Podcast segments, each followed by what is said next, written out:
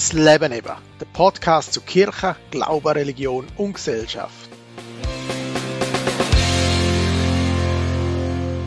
Wenn es auf Weihnachten zugeht, dann gibt es einiges zu tun im Pfarrhaus. Leute besuchen, Weihnachtsgrüße an die Mitglieder verpacken, ausliefern, Weihnachtspost unterschreiben und, und, und. Trotz dieser vielen Arbeit herrscht im ganzen Team von uns eine fröhliche Weihnachtsstimmung und wir freuen uns alle auf das große Fest. Bei uns ist die Weihnachtshektik, bei dir vielleicht etwas anderes, wo nicht so das perfekte Weihnachten bedeutet, so wie es du dir vorgestellt hast.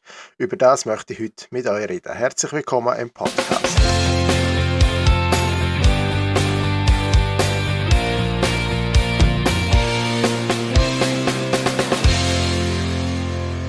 Kurz vor Weihnachten habe ich beschlossen, um noch ein paar Leute zu besuchen, unter anderem ein älteres Ehepaar, das ich schon viel nicht mehr gesehen habe.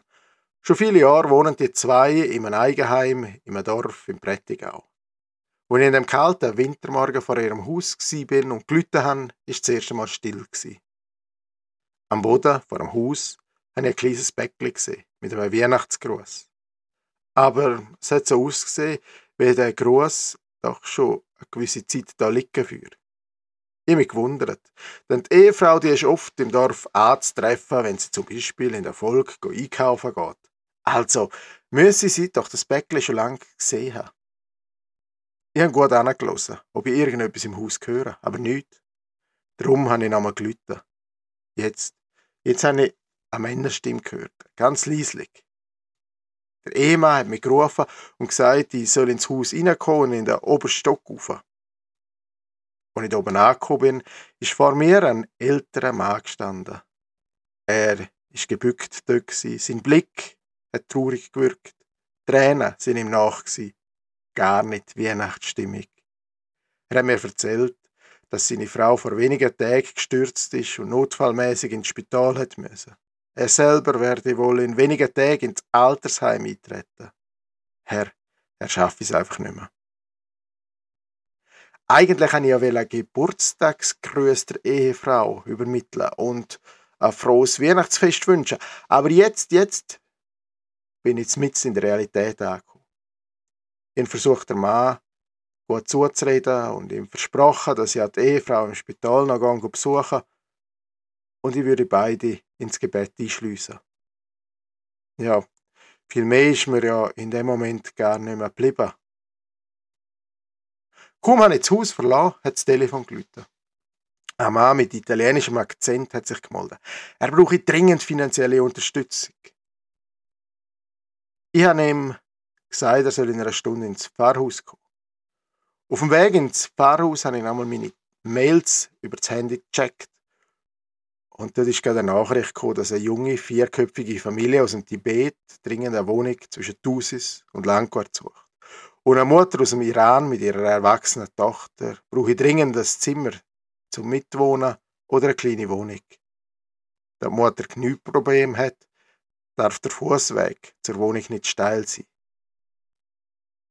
Ja, wissen ihr, in so einem Moment komme ich auch als Seelsorger in viele Fragen hinein. Man wird nachdenklich. So viel Sorgen und Problem. Wo bleibt da jetzt in dem Moment Weihnachten? In der Zwischenzeit bin ich im Pfarrhaus angekommen und der Gesuchsteller ebenfalls. Er hat mir seine Lebensgeschichte erzählt und hat natürlich erneut um Geld bettelt. Ich gespürt, dass es ihm richtig unangenehm ist.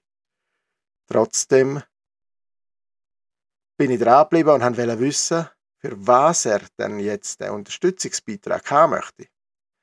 Vielleicht fürs Essen. Seine Antwort hat mich nachdenklich gemacht. Ich, ich möchte mir gern für meine zwei Enkelkinder ein Geschenk kaufen. Ich bin froh um seine Ehrlichkeit und gleichzeitig habe ich wieder an die Weihnachtsbotschaft angefangen zu denken und an zu glauben. Trotz seiner eigenen Hindernisse und begrenzten Mittel, die der Mann hatte, es ist ihm wirklich schlecht gegangen, hat er nicht nur an sich selber gedacht. Er hat seinen Enkelkindern eine Freude machen. Ich habe mir weiter überlegt, wie ist es noch mit Maria und Josef in dieser Geschichte von Weihnachten? Sie haben nichts. Sie sind in der Fremde unterwegs und haben eine Bleibe gesucht. Eigentlich ja gleich wie die tibetische Familie oder die zwei Frauen aus dem Iran, wo jetzt da in der Schweiz sind und es daheim suchen. Eigentlich ist es doch ähnlich wie der ältere Mann, wo Maria und Josef in ihr gewohntes Umfeld müssen verlassen, aufgeben und etwas Neues können entstehen. In all diesen Menschen können wir ein Stück Weihnachtsgeschichte entdecken. Vor über 2000 Jahren ist Jesus Christus als Sohn Gottes in die Welt hineingeboren worden. In einer Zeit von Unsicherheit, von Unterdrückung.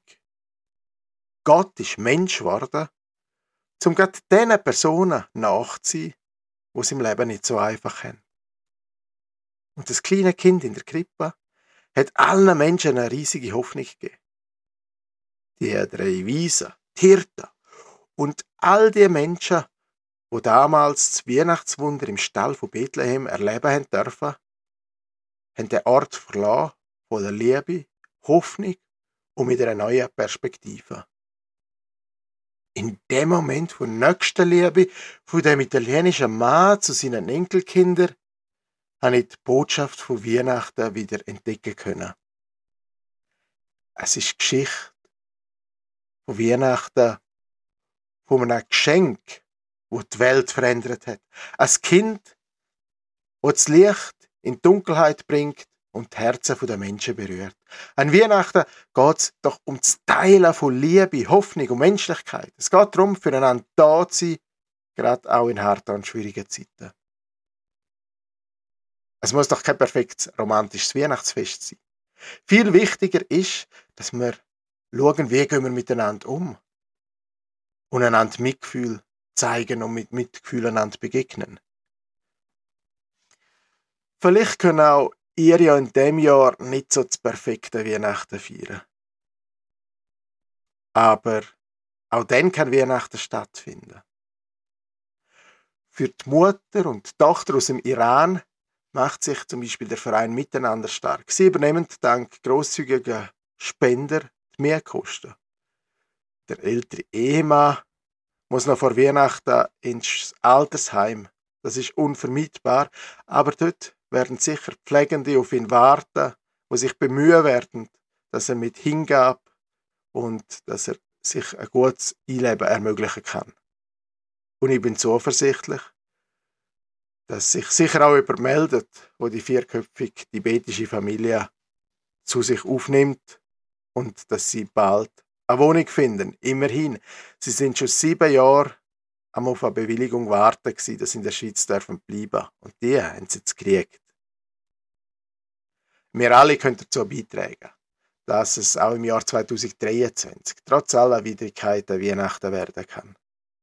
Denn das größte Geschenk, das wir uns machen können, das ist die Liebe und die Fürsorge füreinander. Und dann können wir Weihnachten in und um uns herum wirken lassen. Ich wünsche euch allen ganz ein gesegnetes, schönes, besinnliches und eben auch ein frohes Weihnachtsfest mit ganz viel Liebe. Allen eine schöne Zeit, hörte Gott und bis bald. Das Leben eben, der Podcast zu Kirche, Glaube, Religion und Gesellschaft.